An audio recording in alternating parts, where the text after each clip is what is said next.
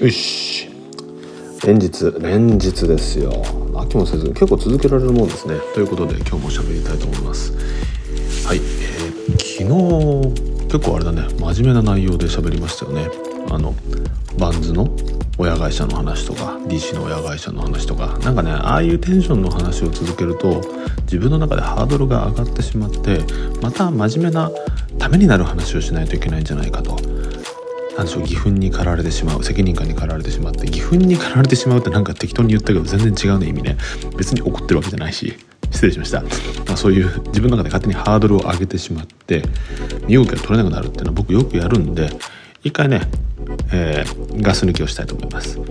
というか基本的には抜いていきたいと思いますので、えー、お付き合いいただければと思います、えー、今日の話題でございますがスケートボードあのちっちゃいブランドってたくさんあるんですよ。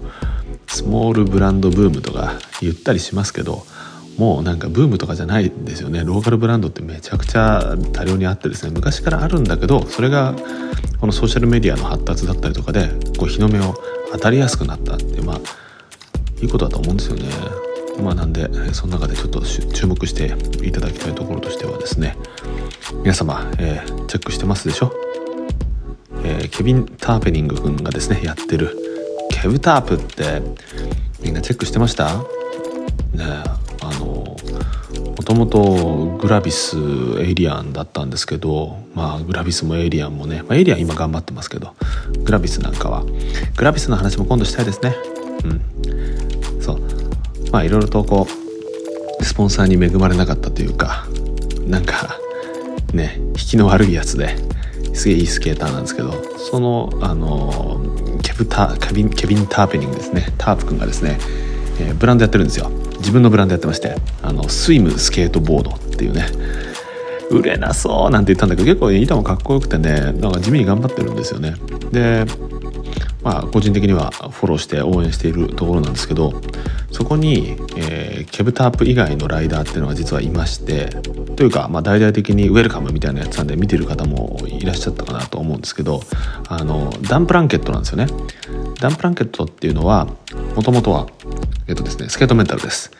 えー、ラーメンイケメン僕スケメンってねあのよく僕の友達が言ってますけどあのスケートメンタルことスケメン、えー、ブラッドスターバーがやってる、え、ブランドなんですけどまあ前も触れたよね。どっかの回で触れたと思いますけどライダーがこうなんか抜けるんですよね。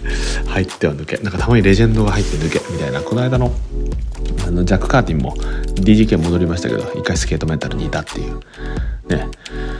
ところでございますがそのスケートメンタルから、え移籍をしたダン・プランケットくんです。あのなんかね空気読まずに鬼チャージする映像がなんだっけベリックスか。あのベリックスで なんかずっとこけてる映像とかありましたけど、まあ、めっちゃうまいんですよねダン・プランケット。そう。でそのダンプランケットの、えー、小ネタですけどあのインスタグラムのダンプランケットの、えー、プロフィールページ見るとですねあの職業があの水泳インストラクターになっていてかなりスイムスケートボードに貴族意識がありそうですという小ネタでございます、えー、ケビン・ターペニング君の、えープロフィールには水泳インストラクターとの記述はございませんので、まあ、ダンプランケットの方がもしかしたら気合入ってるんじゃないかななんて思った次第です。こういうなんかインスタグラムだったりとかソーシャルメディアのプロフィールって結構ふざけることがあるんで面白かったりしますよね、まあ、見てみるとたまにクスッと笑う小ネタがあったりもしますので是非見ていただくといいんじゃないでしょうか。はい。どうですか？くだらないでしょ？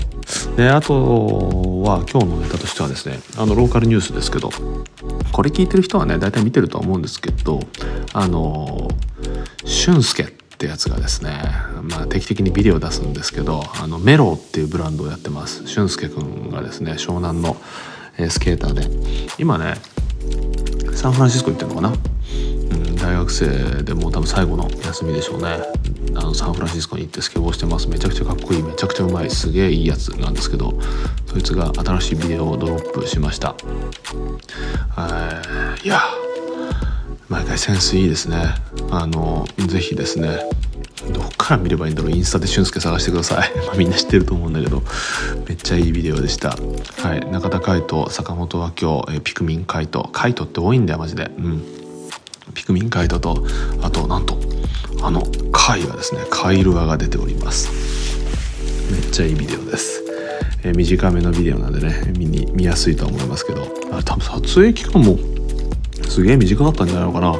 本当短期間で撮ってでサンフランシスコからアップロードするっていうまあ、まあ、しゃらくさいぐらいかっこいい動きをした俊介くんでございました。メロウの服もねかっこいいですよ。是非チェックしてください。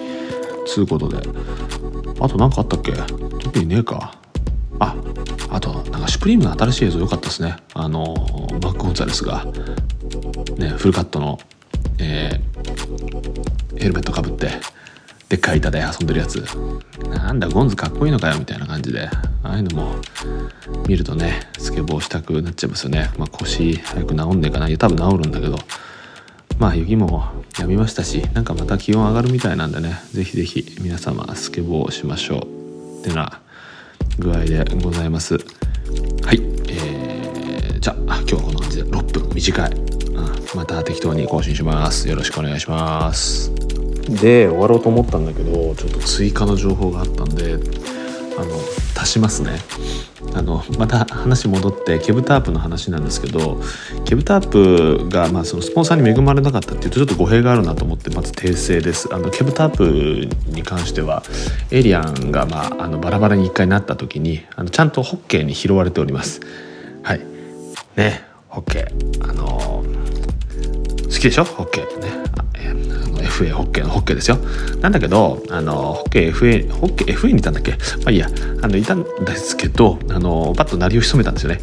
でそこからあのいなくなったなと思ったらあの泳いでたっていうことですね。スイムスケートボードっていうことで。であと、まあ、ホッケー FMR でいうとすごい重要な立ち位置にあるのがあのホッケーのね、えー、もう初期面のですね、えー、ドノボンピスコポさんの実家でありますポーンショップ、えー、スケートボードスケートショップですね、えー、ポーンショップさんなんですけどポーンショップさんがねどうもね新しいブランドを始めるみたいです。ブレムブランドっていうのを始めるみたいでうんなんかねまたこれ売れるな。ポーンショップってのは大体かっこいいんだよ。ああ本当に。やることなすことやそういうショップがねあのあると楽しそうですよね。以上です。thank you